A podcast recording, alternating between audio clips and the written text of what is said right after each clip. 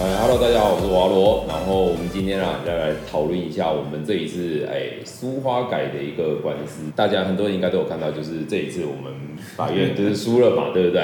好，那我们今天我觉得呢，不管一次赢还是输，对于就是很多支持我们的朋友，我觉得呢，在这一次，我就觉得有必要跟大家好好交代，就是过去这三年我们到底做了什么。然后，那既然现在败诉了，那我们下一步要做什么？这一次啊，我们请到就是跟我们一起来打这场官司的刘继伟刘律师拜拜山头手，拜山头手。哎，拜 不要这样讲，对不对？当初本来是想要想要找一个法律咨询，然后所以我去找了陈光轩议员，因为他他跟我是高中同学，而且我那时候 那时候跟你讲，我那时候陈光轩他帮我安排了另另外一个法律咨询律师，然后他。他一看到就是这个案件，然后他就摆了一个我们很不喜欢的嘴脸，然后他就那个嘴脸就是禁止你们走很正常啊，那一个，然后嘛，然后他就觉得你们摩托车为什么想要走长隧道那一个那一个嘴脸，你知道？我那时候应该没有这样吧？不是不是不是你，我是说另外一位另外一位，然后我我在那边讨了两三句话，我就觉得我我不想讲了，我就觉得。我现在来问的是你的法律上从法学的角度来看，而不是你跟我讲说合不合理之类的，你知道吗？然后我就就气愤，有点就是啊，算了，不想讲了，要走。然后那个陈光军就拉住我，哎，然后另外一位律师，你问问看。然后然后讲讲讲讲到一半，那个我们刘律师就说，好吧，那帮你打吧，对，帮你打这场。然后我就嗯，然后我一开始还呃不用了不用了，然后陈光军还说。人家都要帮你打了，你还不赶快 扣扣谢什么的，你知道吗？哦，所以这一次就是我们刘律师帮我们打了这个整整三年啊。那要不要那个刘律师，你要不要简单发表一下，就是关于这种这个看法？你觉得呢？讲个案的话，可能还还有很多要跟法院讲的，就不就不跟大家讲这么多。但是我但我觉得，就是其实每一条路去经过的时候，尤其像我不会开车。所以有的是，我特别会在意有有那个路口，行人走过去的时候感觉是什么样。然后你也知道，我本来住新竹那边，这是那个地缘上的因缘。我常跟人家人家讲那个例子，就是光复路那个隧道。嗯。呃，因为现在后来加红绿灯，没有加红绿灯之前，你就会看到两边都是交流道，那个隧道真的是人走不过去的。就国道一号光复路那个交流道，新竹那一个。对，就是它两边全部都是交流道，导致它。根本你行人走到那边的时候，你找不到一个适当的点可以可以可以穿过去，你就是每次就要冒着被那个下交流道那还是很快的车子撞飞的风险，然后穿过去。当然我不知道后来到底是多少人去澄清了，终于在终于在应该大概是今年或我去年的时候看街景，应该还是没有设红绿灯的情况啊。今年街景已经有有红绿灯，对。可是如果类似这样的状况，可以看到说，为什么有的路？它就是没有想要设计给不同的人来走，不同的工具来走，不同的交通方式也都可以走。他不是说路是人走出来的，那奇怪啊！有的人是比其他人还要高级嘛？对，就不太能够理解为什么会有这种状况。所以那时候去想到这件，就是问问到说他改这件事情的时候，就有在想一件事情是，先不要说重机上国道啊，上快速道路，这。你说他一直在研究研究什么的，可是像东部，呃，东部本来就一条书花，啊，现在多了一条书花改，结果你跟人家说啊，是要给人家一条安全的道路，那这条安全的道路居然不是所有人都可以使用的，这件事情本身就很奇怪，那所以我觉得这这件事情本身就在法律上值得讨论的空间，就是我们我们的政府机关呐做这个决定的时候。它到底背后根据是什么？他到底做了什么样的科学评估，去让人家可以很信赖说，哦，政府帮我们把交通规划规划的很好，让我们信赖他就可以。但看起来不是嘛？对，只有一条路很烂，然后为了这条路很烂，我们盖一条新的路。但这条新的路跟大家说，哎，不好意思，不是每个人都可以来用。那你就强迫那些不能来用这条路的人回去走那一条烂的路啊？那？会去用那条烂的路的人是什么次等公民吗？就是他毕竟不像我们西半部，我们西半部台北的高高雄，我们没有国道一号、国道三号不能走，我们还有，对啊，西部城际之间的交通，老实说，你你没有国道，你没有快速道路，了不起，你还有你还有一堆省道、乡道、县道，对，甚至田埂那种四车乡道让你走，他们让你通选择，四通八达，我们一大堆路让你走。可是东部就就那一条。就，那一条，因为苏花改就那一条，你从宜兰到花莲，你不走苏花改本来就只有苏花公路那一条，现在多开了一条。有啊，绕中横，绕 绕中横，对。中横现在也断了啊，就是很难走啊，对对对那都不是可以走的路啊。对，就是他那个平等原则的检讨，我觉得是非常非常直接的，他嗯。超他直观到一个可以吸反射认为说，就是要去检讨平等原则。可是到平等原则最麻烦的一件事情是，我们谈论平等原则，不是说一定要机械式的平等，最重要的原因，最重要的判别标准是到底有没有什么合理的基准可以让你做这个差别待遇。所以我们想挑战，其实更深层次的是想要挑战，我们政府机关做决策可不可以更科学一点？我们做好明确的评估，说，诶，真的不适合你，你这样拿出来，大家心服口服。对但你没有，就是官大学问大，说，因为我在主管机关，我就这样这样规划，我我因为某种偏见，我因为某种经验，我就是想这样做，反正先这样做就对了。对。好，如果什么经验都没有，摸着石头过河，你先说我靠着一个直觉，我先先这样做试看看。但我们滚动式检讨，对，这个我也可以还可以理解，因为你没有经验嘛，对不对？对，可是问题是我们西半部城际交通里面，我们在谈论就是不管是比较好的道路啊，那隧道、快速高速公路、快速道路这些，在开放不同运具的时候，我们政府机关都怎么回答我们的？他讲再评估啊，再评估，再评估了多久？再评估，再评估了几十年。十年了，我们现在居然还没有办法在非常非常交通敏感的地区，在规划说我们可能要排除某一些交通运具的使用，拿不出一套可以说服人家的科学数据跟理论依据出来，然后就说反正我就这样规划。对，你你说这个让人家怎么会服气？这当然是要去挑战的、啊。不过不管最后会不会胜诉，总是要把这个问题点出来。就是你总要给我一个结论嘛。不过其实其实苏花改这个东西最核心的问题，其实这也是我后来发觉到最核心的问题，就是他当初从在规划的时候，他就已经排除了要让自小客车以外，当然了大货车那些大客车会进，就是四轮以上才可以进。他当初规划就是这样子，而且这个东西我们在后来在讨论的时候，牵扯到一个非常严重的问题，就是环评。对，环评承诺，因为他当初就是说我要盖这条路，那要经过环评，要承诺一些东西。我这个路就是不会让不会让其他车种去走。那我们也能理解这一点，在行政机关上面他们所遇到的困境啊，对。可是其实他送还差就好但我但我觉得真正的问题是，这是套套逻辑啊。就我一开始就打定主意，我就是没有要让机车走，对。然后我接下来我就盖了一条路，从头到尾我就没有考虑要设置机车，我考虑可能机车会回流的情况，所以我最后路长出来当然会是，我现在要再把机车放进来，怎么看都会觉得好像我要重新做某种评估，对，这就是一个从头就我就没有规划的东西，看起来就是一个套套逻辑。因为我没有做，所以我现在不要做。但问题是你为什么一开始就没有考虑？你应该把所有人都放进来去。另外两点要提到，另外两点就是第一个，那反过来说，那你如果想要让其他的东西、其他的用路人进去的话，是不是真的有需要做不同的规划或者是硬体设施？这是第一点嘛，对不对？那第二点就是，你如果一开始规划你是高速公路，那根据既有的一个管理交管的原则，那你说不放机车、脚踏车跟行人，那也许都还可以接受。可是你本来这条就是一个省道嘛，其实说穿了啦，它虽然它是省道，然后但是它只有一线道，可是它的宽度内部设置是七点八公尺，比水隧的七点五公尺还要宽三十公分。不好意思，直接跟大家说白了，我也直接点名了。这个未来啊，跟国道五号，啊就是预留要跟国道五号衔接的路线啊。其实说穿了就是这样子，所以我在想，他们也不敢放摩托车进去，其实搞不好就是 未来他想要让它升级成国道五号。其实我觉得就是，呃，机关的代理人他其实有讲过一段话啦。那我觉得可以可以放进来，大家一起想。对。他说，如果现在重机可以，机车可以，那接下来脚踏车可不可以？行人可不可以？那、如果真的要说平等到极致的话，是不是所有的人都应该进来？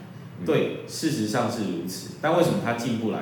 因为你在规划、设置或建设这条道路的时候，从来没有把不同的需求放进来。对，它的根本问题出在前端，就是我一开始就根本不想让其他运其他用具人要来进要来用这条路。这边跟大家报告一下，我们当初在打这个诉讼的时候，法官也是一再的跟我们确认，就是你们真的，因为我们当初在打这个诉讼的时候，我们针对那个标志嘛，就是对亚公司挂的标志，我们其实是连大货车、脚踏车、机车、行人，就是哎，行人没有，连行人因为他没有设置禁止哦，他好行人没有设置禁止行，可是行人也不能走嘛，进不对？不对？进去？好，就是实实物上不能啦，但是但是他没有设置禁止行人，可是我们当初是连脚踏车一起告，然后其实呃法官也看得出来，我们是比较偏向以摩托车为主的，可是他就一直在劝我们说，你真的要把脚踏车也告进去吗？他说这样子可能会增加诉讼的难度是极大。那原因很简单，我们后来也坚持不去改的原因很简单，因为我们认为，以我们刚刚的说法，就是你一开始就是自意，然后不做详细的相关的规划，所以我们不适合把机车拿出来讲，因为这个会有点自打嘴巴了。对，会有点自打嘴巴，所以我们没有把其他的运具后来也没有拔掉。好啦，可是我我先讲一下我对这场官司，我其实有点，我算是第一次真的打那么久的一场一场诉讼。我以以往我当送棍，我顶多就是在调解我就结束了，你知道吗？我没有真的就是进到法院打那么久过。老实说，例如我跟你讲，我真的觉得我对这一次之后，我对司法相当的失望。因为第一个，我觉得这种甚至有点急迫性的东西，而且我觉得就是像像你刚刚提到的，就是吸反射就觉得已经觉得有点问题的东西，然后还可以打到快三年，我觉得这是第一个。第二个就是以往我对法庭的想象，就是来自于好莱坞的电影啊，我以为就是就是在法庭上，我们可以针对就是我们不同的观点，然后针对你的证据，我的证据，就是我们可以有非常激烈的言辞攻防。结果呢，有来旁听的人都知道。就是前两年半都是在那个准备庭，然后准备庭就是我花了我的高铁费用，然后律师就是花了他的车马费，我们到完准备庭就是哦，所以你的争点是什么？哦，那我觉得不能不能进去，那我提交这个证据哦，然后对方就是也提交一个证据，然后五分钟就结束了，然后打了大概两年半之后，最后我们正式进入延迟辩论的时候，也只有半个小时。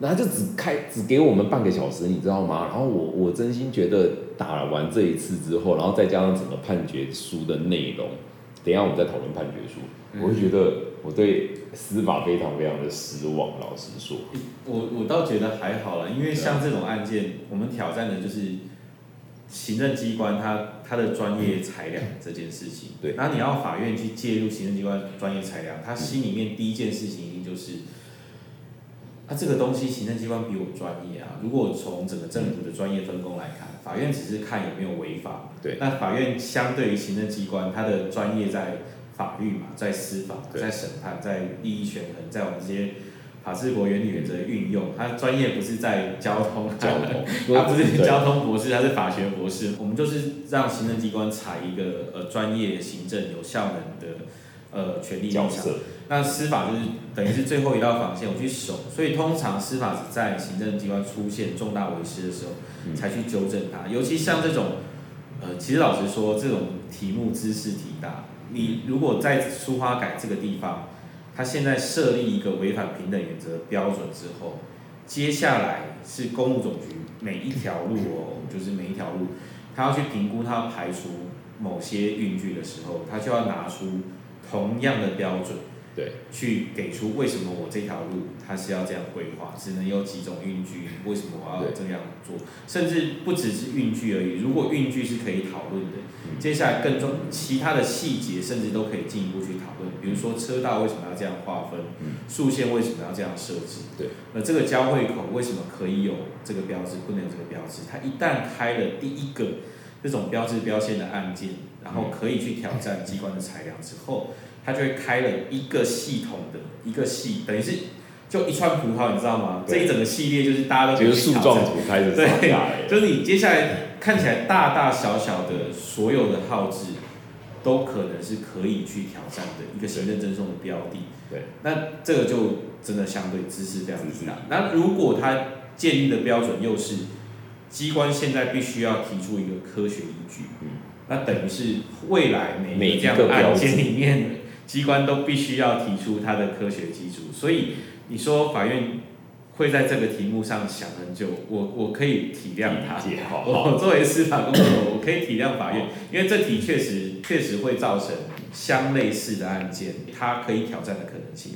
它等于是开创了一个未来未来这个这类案件，它可以去挑战行政机关的一种方式。见解呃类似，甚至像我我之前看华罗，就是有一些不管是呃带转、竖线，圆环那一类对圆环这些全部都可以去挑战哦，那就变成是我们都可以在科平等的科学基础上跟机关来做讨论，而且让法院来做判断。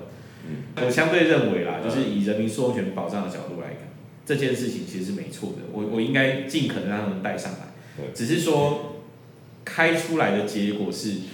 到底人民可以跟政府机关在多平等的角度上做科学性的对话？但是可能就是法院要愿意积极的介入。但是我觉得哈，这不用想太多啦，因为如果我要挑战一个代转牌，我要挑战这样子打三年，是我会懒，你知道吗？对啊，就是挑战归挑战，可是这付出的成本太大了。对，不过这个这个回到我刚刚其实少讲的一点，就是有一个很重要，就是所以你们行政机关当初在盖的时候，为什么没有去咨询民间一些不同用路人的意见？我觉得这个其实才是最大的问题，所以我才后续的关关于一些抗争，其实我一直在争取一个最重要的东西，就是沟通桥梁。就是你要盖一条新的路，那你有一些专业的裁量，你在做出最后的决断之前，你能不能先跟我们讨论一下？那讨论完之后，争议没那么大的时候，你就就不用在后续花那么多时间了。那因为过去行政机关就习惯这种习惯这种模式是做事模式啊，就是我我有我是有权利者嘛，就不习惯去在决策的过程当中去引入公民社会的参与。对，当然有的时候也跟公民社会参与的积极度有关系，不是每个议题都会有足够的有长期关注的社群，嗯，可以去去对机关做有意义有效的建言，那反而是进行很多无效的沟通，或是甚至啊、呃就是呃有编制一个公民参与的预算啊，找大家来开个会啊，喝个咖啡，喝完了没有，我们还是该做，我们该怎么做，我们还是就怎么做。对，那如果内部不重视说高，其实高手在民间，我们不用把所有的专业意见都揽在机关身上。其实像现在机关大家也是慢慢注意到，因为现在专业分工越来越细，嗯而且科技进步越来越前沿、越快速，所以往往政府机关不再像以前一样是掌握最多专家资讯专家资讯跟能力的团体，甚至很多案件他们必须要外包包给呃其他的民间机构或研究单位研究单位嗯。来提供意见，他们只是有资源来做这件事情对。所以既然他们是只是有资源，并不是充分具有这样的专业对，但是他们只是因为坐在那个位置上，要对最后的决策负政治风险。对，那更应该在前端做决策的时候，引入更多的公民参与，而且积极有效的去把民间的力量带进来，民间的知识带进来。其实相信有很多民间人士是很愿意去给政府机关那个相关的对相关的意见，而且是非常有价值的意见。特别我先讲一下交通吼，我当然别的单别的领域我不熟啦，但是我我讲呃，我知道政府单位非我这边也呼吁一下，如果政府机关有看这支影片的话，我直接说白了，我今天这支影片不是要跟你们起什么争议啊，但是请了解一件事情，你们询问的很多专家学者。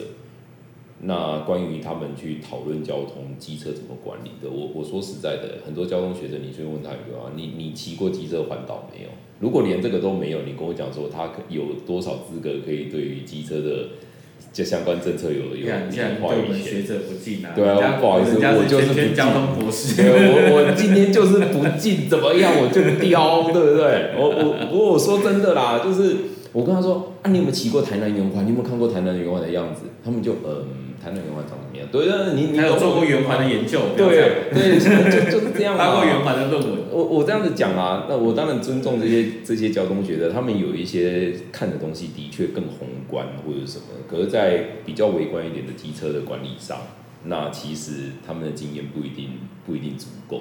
嗯，好了，我们进入下一题。好，那我们这一次判决上，我们列举了三大争点。第一个就是我们到底具不具备实体判决要件？那什么叫实体判决要件？就是我用白话文讲哈，就是我们在打这一个官司，在上诉的时候，对方提出了一个反驳的点，他说：因为你你们一个住桃园，一个住苗栗，这个苏花改距离你们太远了，你们不具备打这个诉讼的资格。然后第二个呢，就是被告，就是指养公四处。因为我们在翻阅资料的时候，我们发现那那些标志标线是阳公四处去挂设的，不是公路总局，也不是交通部，就是他们养公四处到底有没有权限挂这个东西？这个等一下会请律师说哈。第三个就是刚刚提到的，就是你标志标线，你禁止摩托车进入，或是禁止行人大货车进入，你是否有违反平等行政原则？那就是刚刚提到的嘛。那我们先讲第一个，对，第第一个。不得不说这个，因因为我们其实行政法都都会学到，就是那个标志、交通标志、号志、标线，这个是一般处分。一个红灯在那边，你你开车走到路口看到红灯，你会你会根据交通法规的规定，你停下来，就是标志结合法规产生的效果。这样的效果在我们学理上叫一般处分。对，一般处分就。只要你走到那边，你就会产生那个那那个标志它产生的效果，效就会产生一个呃对的限制，你就知道在那边要停下来。如果你不停，你就被处罚。对，所以这个就是一般处分。那既然我会被一般处分的效力所及，我对我对于那个红灯哦，我觉得它设置不合理的时候，我就可以去提作为利害关系人，因为它不是对我下的行政处分嘛，我是用利害关系人，我作为利害关系人的身份。我去撤销这个红灯，但因为吼，老实说，这也是法院后来的折中看法啦。就是如果你让全全台湾的人都说我有一天会走到那边啊，那我走到那边的时候，我就会被规制啊。所以我不管对哪一个天涯海角的标志标签号志，我都可以，对我都可以，我都可以去说。我我各位现在就说，我觉得澎湖马公市马公市这马公澎湖县政府前面那个红绿灯。我觉得它设置的很不好，就算我现在我现在都没有去用过，我还是觉得它设置很不好。或者说，我觉得金门县政府前面那个斑马线画的不好，我也要去把它撤掉。对，可不可以？那法院为了要去限制这种无止境的去扩张一般处分可以提起诉讼利害关系人身份，所以他有对利害关系人的范围做一个限制，就是你至少在可合理期待的范围内，你至少要碰到。你当然走到前面没有问题啊，你走到前面已经被规制了，你你效益被影响到，这个我没话讲。但如果不是这样的状况，那你总要告诉我，为什么你你跟这个标志标签号具有什么样的关系？对。那对于环岛人士来说，对抗议人士来说，那个地方是一定会去的地方，所以不可能说他没有机遇。呃，不过还好，因为我我那段时间我我做了很多一些那个车厂的一个计划，所以我。提出了足够的证据，甚至我讲难听，开通当天我也在现场啊，对啊，开通当天我那时候影片也在现场，大家有看到啊，所以这一点其实还要，只是我一开始真的有点傻眼了，就是啊，原来我住苗栗，我不能对宜兰的这种东西打这个诉讼，我其实一开始有点傻。其实对，跟法院某种程度的利害权衡有关系。那为什么他最后不太计较这个问题？因为确实说阿改那个地方就。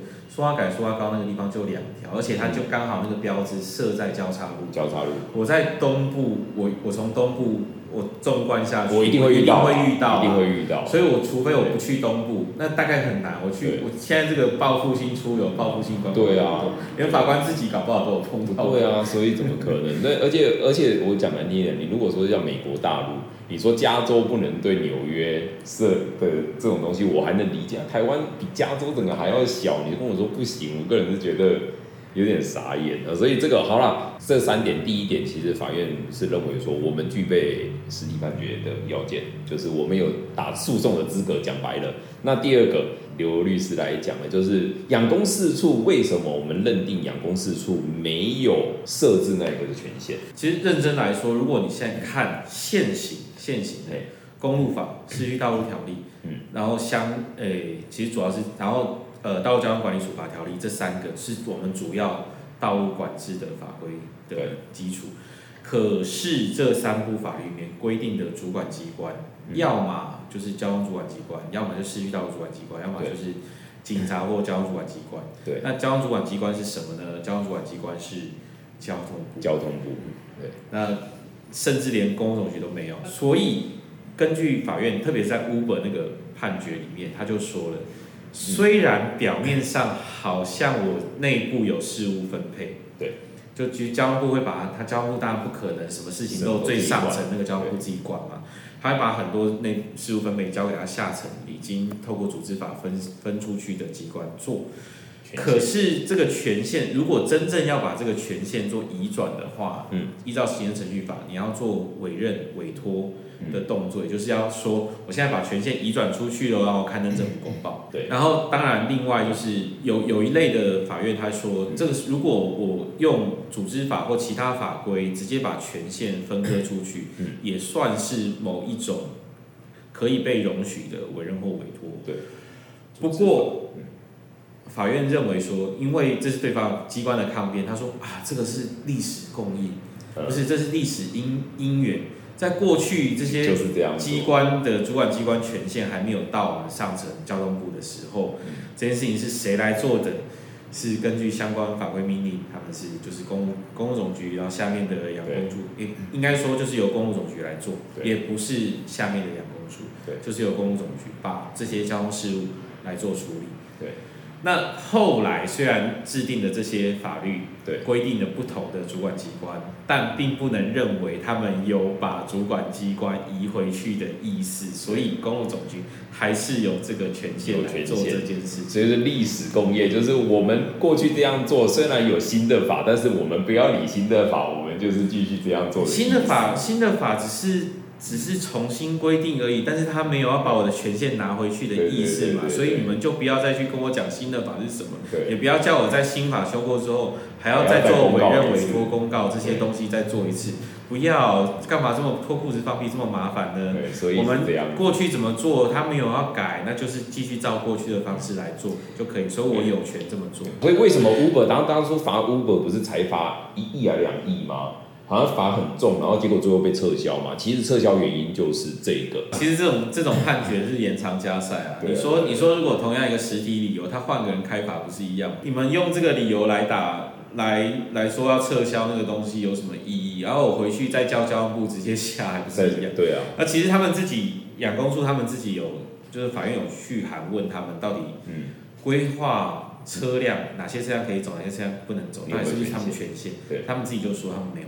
对啊，他其实他们自己也说没有。然后第三个呢，就是嗯，行政平等原则，就是最后法院判决关于行政平等原则他们的说法，就是我我我自己觉得这边就是有点套套逻辑了。他就说，因为还说书是这样规划，所以他没有质疑，这就是套套逻辑。那你一开始规划就违反平等原则。对。可是我我我比较不能认同的就是关于就是行政平等原则或什么的。其实我我看判决书的部分，我有一点我非常的堵烂。我怎样子堵烂呢？他就是他环评是一个，他还拿了一个就是他委托就是这一次就是长隧道通行机车研究的条件嘛。他把其中的一段截起来，就是说哦，当长隧道有塞的时候，车辆的引擎温度高啊，那可能会。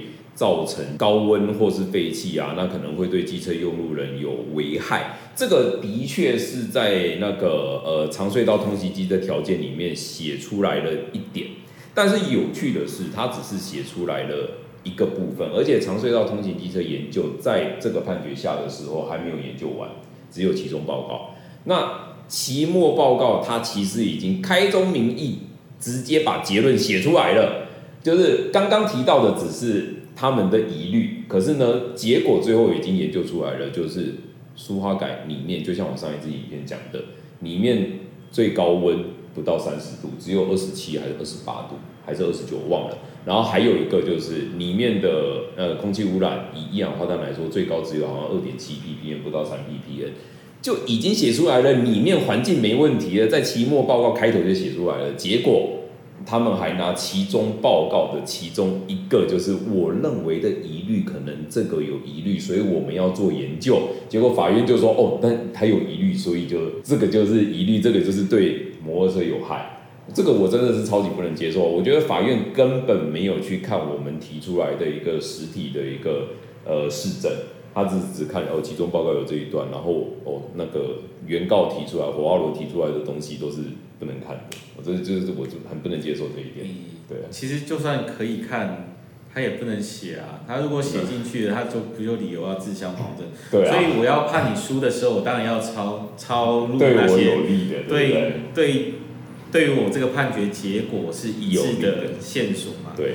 但其他线索认为它不影响我，所以他就会写在最后两句话：两造其余攻防方法合于本件结果宣布异议论述，就是这个地方。其他所有不影响，都都在那个其余那个地方。对。但是如果当然他判我们，他如果判决对我们有利的时候，他当然就会抄大量的引用大量引用的，然后就说两造其余的东西又会就是这样子了，对吧？对，当然 这是行文的笔法啦。并不并不一定代表法院真实的心声，我有时候会，有时候法院心里面在做的那把天平，他未必写得出来。搞我我猜测法院心里面的想法是，其实他就已经在评估当中了。这个案子哦，未必要由法院来出手。如果真的想到这个这件事情的时候，其实大家可以去想那个四至七四八号解释，汤德宗大法官问的一个问题。那现在立法院都也还已经准备要修法了。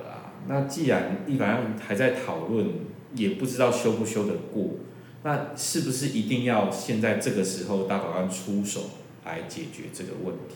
嗯，那其实对司法系统来讲，的确是有这个疑虑，是如果这个问题是可以透过公民社会跟行政机关之间的交流，他就自己解决的，而且瑕疵也没有明显重大到我非要出手不可。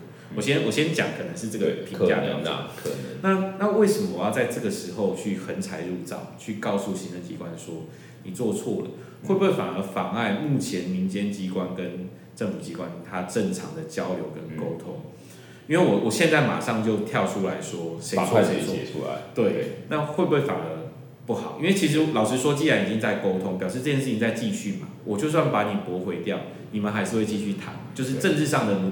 政治上的努力跟运动还是会进行的，有没有到了一定要我坐在云端之上那个我心如秤的法官？这个时候，嗯，默默的出手推一把的时候，如果我我们现在上诉之后，如果呃最高行政法院是这样想的话，那我你有看到这个影片，我跟你讲，拜托帮忙出手一下，那个车马费很贵，我负担不起，好不好？对吧？拜托帮忙出手，再再这样打下去，我就大概破产了。对吧？所以直接讲白了啦，目前目前的行政沟通的确在沟通上是有效的，就是可是目前来说，对于书花改的部分，呃，我认为的还是这样子啦。我认为就是对于白牌，目前没有看到有实际的沟通的方向，目前都只是还在锁定大型攻击，所以至少白牌这部分，我认为需要。行政法院推一手，大家都看到最近就是苏花改苏花公路坍的坍塌的塌，然后掉了一个天坑，直通太平洋嘛，对不对？我认为这一点在我们行政法院这一点还判决说不违反平等原则，我觉得是有一点扯，因为我一直以来的立场就是，我不管你苏花改到底对摩托车有增加多少风险，我只看你苏花改跟旧的苏花公路到底风险对比差了几倍，拜托法院啊！我希望，甚至下次有机会的话，我们可以去会看一次哦。我载着我们的法官，我下雨天我骑重机，我走一趟旧书花，再走一趟书花改，走完之后你再告诉我，你觉得哪一条比较安全，好吗？可不可以呀？好了，接下来就上诉了。这会有生命危险，有生命危险是不是？你也知道有生命危险了啊，公拉小。是，但是老实说了，这个真的不能怪法院，这个其实是技术性的操作，就是。我平等原则最关键、最最关键的法律操作是，你怎么去抓到那条平等的线？对，然后抓到那个群体，对，抓到那个母群体跟嫌疑分类，然后你才会说这两个东西比较起来，哦，它有违反平等原则。那我要想办法，如果我最后的认定是我没有没有落入平平等原则违反，嗯，要么我就是很很直接的，我直球对决，我就说这个绝对没有违反平等原则。可是要么我就我就必须要操作我平等原则适用方式，对。我把我的视野集中在某个角落，我用我特定我我选定的嫌疑分类，对我切下去不对啊，这两边看起来还好而已，它就不会掉进平等原则的违反。对啊，那其实平等原则操作跟你择定的那个范范围框线的嫌疑分类有非常直接明确的关联。对，那如果没有操作好或者法院不接受，他换一种操作方式，他可能就会从看起来违反平等原则很明显的情形，变成其实没有那么明显的状况。其实法院在这个判决里面，他就很小心，而且非常厉害的去把去把平等原则局限在只有苏花改这一条路，单就这一条公路加了这些标志，不让人家进去，他有没有一个有没有一个说辞可以作为他？差别对待的合理依据，如果有，那就没没有没有违反的，对啊。但是如果如果这件事情，它是把它视野放到比较大，就是从我们一开始去讲的苏花公苏花公路跟苏花改这两条合并构成的东部交通，我一旦不能进苏花改，我就只有回到。苏花公路，我最后的结果就是我会承受莫名的巨大的风交通安全上的风险。对，那这件事情就可能需要更强而有力的科学基础去支撑它。但是法院用的就是现在，他也不是没有做评估啊，他现在还在做评估啊，而且评估当中也有一些科学基础支持那个公路总局他们他们这样的规划嘛。所以你说我法院现在就要去。说他一定不能这样子做，我法院还做不到。对，其实包含公路总局对外的说的说法，他都很集中在苏花改，他都特别把苏花公路挑掉，因为一旦你把苏澳公路的既有风险放进去，他们很难自圆其说。其实就像你说的，所以我从。跟他们沟通的过程就看得出这个问题所在，所以法院在判决书里面就不会回答那个问题是这些人他如果不进书花改，他要到哪里去？他不回答，对啊。他如果多加了这个问题，他就没有办法让他的判决书写的比较工整。对，这其实也某种程程度代表我们社会当中某些人的看法。嗯，那只是我们包括今天来跟跟黄老对谈也是一样，就希望能够不断跟社会沟通。我们大家应该想一想，不是说要改一条路的问题，而是你现在把苏花改不让人家走之后，他就回到整个东部路廊的问题了。对啊，就会回到苏花公路，而且苏花公路就会冒更大的风险。那像现在苏花公路这个状态发生之后，其实你最后还不是逼人家要回来进苏花改？我们的我们的公路主管机关有没有考虑到这件事情？这时候他要让人家回到。书花改的时候，整个路廊要怎么通行？其实关于这点哦，我想到我之前看的一部影片，你也一定知道美国大法官那个 R G B 嘛，对不对？然后人家有一部影片在描述他年轻时候的那个叫法律女王，他就是在打一个男生抚养妈妈可是不能领社会救助金的一个案件，因为他们认定抚养母亲是女人的责任，所以男生不能领。然后他那一个，我觉得他最后言辞辩论的时候，他讲了一个东西，我觉得我很想在法律上讲，法庭上讲出来，可是那天只有三十分钟，我就没讲了。就是社会的改变已经是既成的事实，那这些改变都已经是在进行中，然后他希望法院不应该变成一个阻挡社会进步改变的一个高墙。你可以看到，一旦旧的路廊损坏的时候，就是有一大群机车，他就是不管你三七二十一，我一边罚九百块，一边被落死砸，我怎么样我都是选择九百块的。这个就已经是摩托车闯书花改，已经是继承的常见的事实。过去在呃端午连假的时候。端午年假我忘了是两百件还是两千多件，反正一整年下来我忘了其中一个数字是两千多件的样子。在这样的条件下，你法院还去忽略这个事实吗？对不对？然后你的主管机关还去忽略这个事实吗？你还还还蒙上眼睛说哦，那我限制了，所以摩托车就不会进去？屁啦！一年两千多件好不好？等于是一天快十件好吗？那既然这样子，那今天这个东西就大家跟大家聊一下，就是过去我们这快三年来，我们到底做了。什么事情？那既然这一次败诉没关系，大家都知道国道国道重击的东西，其实也是一审败，二审败，最后才进入到实线嘛，对不对？虽然我不想玩到实线啊，拜托姐，但是我们这一次就。上诉吧，要玩就玩到底嘛，头都洗下去了，就把它洗完这这件应该会是裁判宪法审判的类型啊，比较不会是法规事先的问题。对不对，好，那也谢谢刘律师啊，这个这个案件还是要请律师继续帮忙。我们还是感谢有这么多人愿意为这个社会来做一些事情。我只是刚好，我只是刚好有那个。有那个律师资格可以来当代理人。哎，不过老实说，每次旁听有那么多人来，我个人觉得只要我有发，就是蛮多人来的，我其实还蛮意外的啦。但是也凸显了这件事情，就是大家真的很需要这一条安全的路。好了，那影片的最后，那谢谢大家，那今天就到这边，谢谢，拜拜。